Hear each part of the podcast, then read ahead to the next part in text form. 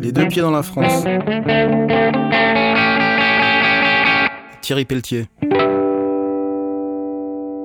C'était un café-théâtre, un vrai. D'un côté, le troquet et son grand billard, de l'autre, une salle de théâtre-cinéma à l'ancienne, une centaine de places, qui programmait pas mal de concerts. Le Citéac, ça s'appelait, et ça se trouvait dans une longue rue peuplée de proles, d'arabes et de vieux, la rue Oberkampf. Ils étaient deux à faire tourner le Barnum.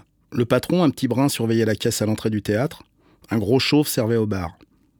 Une porte communiquait entre les deux espaces. C'était un jeu d'enfant de resquiller et de se taper les concerts à l'œil. Nous y avions établi nos quartiers, Serdar et moi. On regardait les grands jouer au billard et s'engueuler. On se sentait chez nous. Un dimanche après-midi de printemps, Gringo le redoutable s'était embrouillé avec deux Delmo à la sortie d'un concert. L'un d'eux lui avait, paraît-il le vilain, marché sur le pied.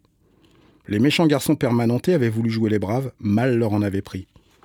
Pendant que Fuck en raccompagnait un à coup de botte allemande, le second, après s'être mangé une magistrale mandale, tournait comme un fou autour d'une caisse pour échapper à Gringo qui ne voulait pas en rester là. Gringo, c'est pas le mauvais gars, mais faut pas le fâcher.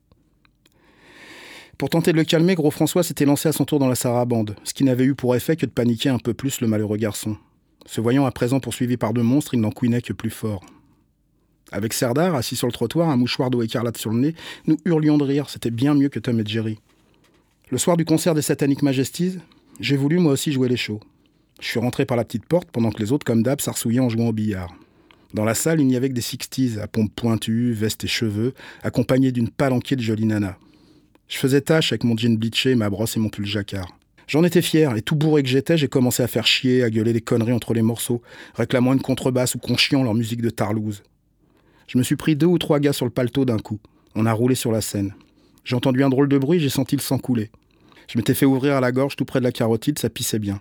J'ai réussi à filer de l'autre côté et à prévenir les copains. Avec Didier Asphalt et Alain Vampas, on a été chercher une batte dans le coffre de la Renault 14 et on s'est posté à la sortie du concert. Je n'avais rien vu, j'ignorais qui avait pu me faire ça. Alors on a demandé aux gars qui sortaient. Curieusement, personne ne s'est dénoncé. Nous avons mis assez longtemps à nous rendre compte que nous avions l'air un peu cons, que si les flics passaient, on était marrons, et surtout que je continuais à paumer pas mal de sang. Les copains m'ont escorté jusqu'à l'hôpital Saint-Louis. Pendant que je me faisais recoudre, ils ont mis le dawa dans la salle d'attente des urgences en organisant des courses de fauteuils roulants.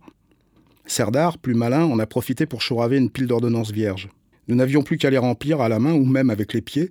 Le pharmacien qui trônait place Pigalle entouré de colonnes de boîtes de néocodion n'était pas bien regardant. À nous les merveilleux d'Inintel. Auréolé de ma gloire toute neuve, je retournais souvent au Citéa, toujours plus déchiré, toujours plus chiant. À tel point qu'un jour le serveur chauve en a eu marre et a menacé de m'en coller une. Ah, mais t'es tellement gros que le temps que tu fasses le tour de ton comptoir, je serais déjà loin, gros tas de merde, que j'ai lancé Hilar à la cantonade. Il a fait le tour, le gros, armé d'un beau gourdin. J'ai détalé comme un lapin. Il m'a coursé presque jusqu'à Ménilmontant, il avait l'air vraiment fâché. Les copains ont bien rigolé, en attendant j'étais tricard. Bien des années plus tard, je traînais mes sacs de course sur un trottoir de Belleville quand un taxi a pilé à ma hauteur. Un gros type chauve s'en est extrait, m'a foncé dessus et m'a pris dans ses bras. Tu te souviens de moi? Je bossais au CTA. Qu'est-ce qu'on rigolait à cette époque? Je suis bien content de te revoir. Moi, tout gêné. Tu t'es recyclé? Tu fais taxi maintenant? Bah ouais, pour les mêmes raisons que je faisais barman, purement alimentaire. Ma passion dans la vie, c'est l'opéra, le bel canto. Je chante depuis toujours, mais pour en croûter balpo. N'empêche, je repense souvent à cette époque, à toute la bande. C'était le bon temps. Il a filé après m'avoir claqué la bise, me laissant tout con sur mon bout de bitume. Quand par hasard et par erreur, je passe aujourd'hui rue Oberkampf, le long de ces rats prétentieux, chichiteux, qui dégueulent leurs troupeaux de pingouins consommateurs de caipirina, protégés par des molosses à oreillettes, je me dis qu'il avait raison, le gros. C'était le bon temps quand on traînait nos lattes dans cette rue. On y faisait régner une certaine harmonie avec nos joies simples arteradio.com. C'est bon, on s'en branle.